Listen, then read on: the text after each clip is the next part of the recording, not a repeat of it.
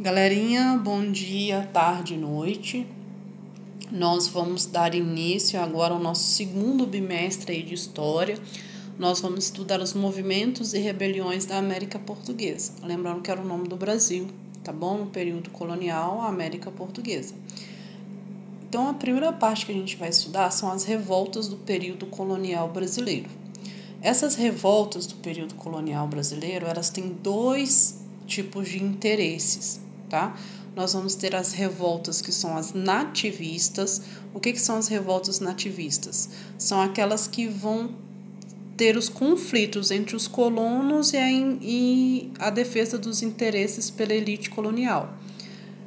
Por exemplo, nós vamos ter a revolta de Beckman, a guerra dos Emboabas, a guerra dos Mascates, a revolta de Felipe dos Santos. Todas essas são nativistas, ou seja, era o confronto entre os colonos e entre os interesses da elite colonial, tá? E nós vamos ter os interesses separatistas.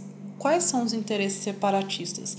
São aqueles que vão pregar independência em relação a Portugal como por exemplo a Inconfidência Mineira e a Inconfidência a Inconfidência Mineira, desculpa, e a Conjuração Maiana, tá bom? Então, para a gente entender melhor esses aspectos, é bom a gente lembrar do conceito de pacto colonial. O que, que foi o pacto colonial? Ou chamado né, de exclusivo comercial metropolitano? Vai ser um sistema de leis e normas que as metrópoles vão impor às suas colônias durante esse período colonial. Então, o que, que esse sistema de leis e normas vai afirmar? As metrópoles vão ser os países que vão se beneficiar dos produtos e da atividade econômica de seus territórios coloniais, ou seja, quem vai ficar com lucro e com a maior parte das coisas sempre vai ser a metrópole. Então agora a gente vai começar a entender a Inconfidência Mineira, quem liderou, quais foram as razões, como que acabou. Então vamos lá. Na liderança da Inconfidência Mineira, nós vamos ter os intelectuais, nós vamos ter o clero, nós vamos ter os governadores, tá bom? Nós vamos ter essa elite aí que já tinha um, um status né, de vida aí superior. É, superior que eu digo no nível aquisitivo, tá bom? Quais foram as razões que geraram aí a Inconfidência Mineira? Então, nós vamos ter as autoridades portuguesas que vão ameaçar os interesses dessa elite. Lembra que a Inconfidência Mineira foi um movimento de elite brasileira. Nós vamos ter a influência das ideias iluministas. Lembra que a gente estudou lá é, como essas ideias iluministas influenciaram várias independências ao redor né, da Europa e agora nas Américas. Nós vamos ter a independência dos Estados Unidos, né, que vai também ser uma parte histórica que vai contribuir né, para que fosse feita esse movimento. Então, qual que é o principal fator? Foi a ameaça aí da derrama. O que, que era a derrama? Portugal cobrava parte do ouro aí da capitania, né? É, na verdade, capitania de Portugal, né? Parte do ouro tinha que ir para Portugal. Então, o que, que ia acontecer? Minas estava em dívida, né? Então, a derrama era a coroa portuguesa entrava, invadia mesmo e ia pegando as coisas até a dívida ser sanada. Então, por medo aí dessa derrama, a Inconfidência Mineira ela é gerada. Então, os, a galera da elite, eles estavam contando, né, com o apoio popular Porém, eles queriam fazer também, né, o, o, que não foi escrito. É claro que eles queriam fazer do, é, do Brasil, de Minas, uma república independente. Né? Eles vão querer fazer casa de moeda, livre comércio, vão querer fazer manufatura, instalar a capital em São João del Rei. Só que essa ameaça da derrama não foi cortada, então aí o movimento enfraquece nós vamos ter a primeira delação premiada, né? Vai ter um dedo duro, ele estava devendo muito para a coroa, vai lá e vai entregar todo mundo, vai entregar uma lista com os envolvidos para a coroa portuguesa. Então todo mundo é preso interrogado, são julgados, né? 11 são condenados à morte e exilados, depois essa pena muda, todos vão ser exilados e um condenado à morte. E quem foi condenado à morte? Foi o Tiradentes, né? Que é o Joaquim José da Silva Xavier. Inclusive, nós temos aí o, o 21 de abril, né, comemorando aí esse dia.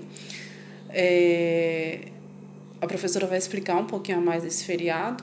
Então, por que, que ele foi o único que foi morto? Ele vai defender com, com veemência né, é, as ideias apresentadas, ele vai defender é, como se ele fosse o líder, apesar de não ter sido. Então, por que, que ele, ele se torna né, esse Eloy? Nossa, ele é o único cara que tem um, um feriado, é uma única figura histórica que tem um feriado só para ele, né, um herói aí brasileiro.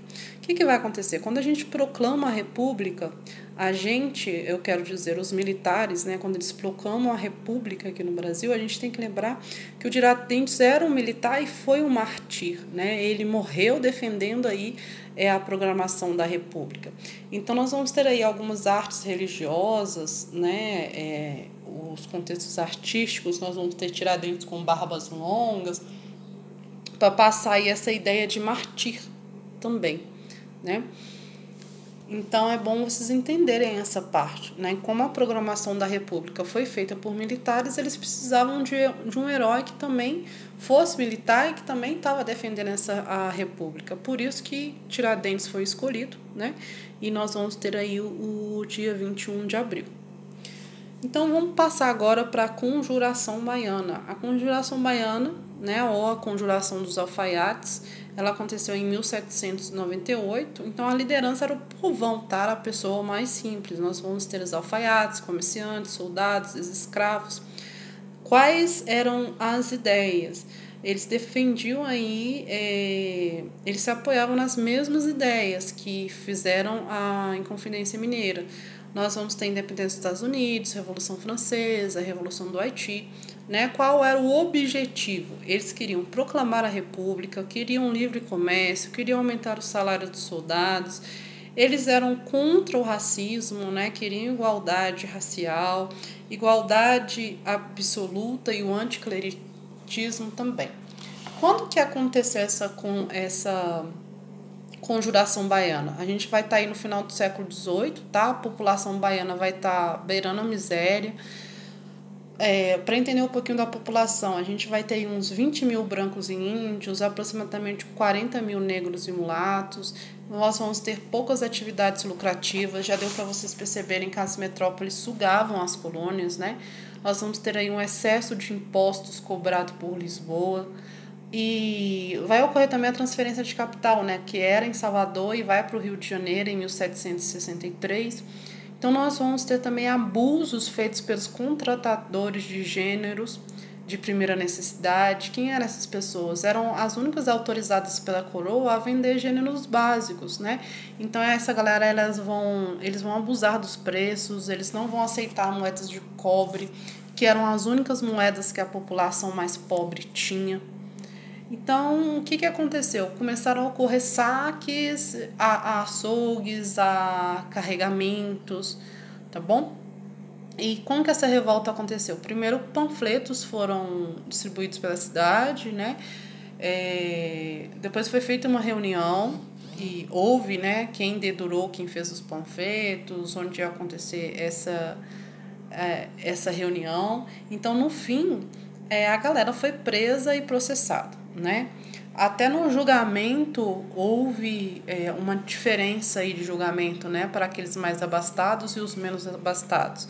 Nós vamos ter aí a galera mais pobre que foi executada, esquartejada e os corpos expostos aí durante cinco dias, né? É importante a gente lembrar que a conjuração baiana ela foi inspirada também na Revolução Francesa, né? Vai ter uma pegada jacobina aí é, só para vocês entenderem, a nomenclatura atual né, da nossa política contemporânea, que a gente fala de direita esquerda, vai surgir na Revolução Francesa, tá? com os girondinos e os jacobinos. Os girondinos mais conservadores ficaram à direita do rei. Os jacobinos, que queriam eram mais revoltosos, né, radicais, ficaram à esquerda do rei.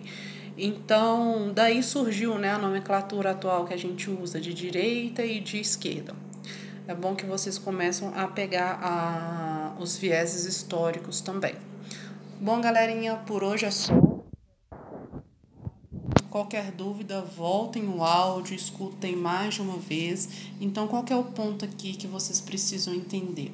Como que o que, que influenciou essas rebeliões? Eu acredito que tenha ficado claro. Quais são as influências, né, do que a gente já estudou com essas rebeliões?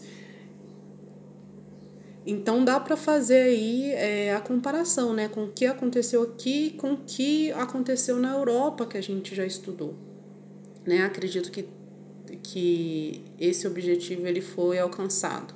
Então, qual que é o ponto dessa aula? Entender as rebeliões e fazer a ponte dessas temáticas locais com o que aconteceu na Europa, tá bom? E também nas Américas, né? Que acaba afetando também as Américas. Então, galerinha, por hoje é só. Um excelente estudo a todos e qualquer coisa estou à disposição. Grande abraço.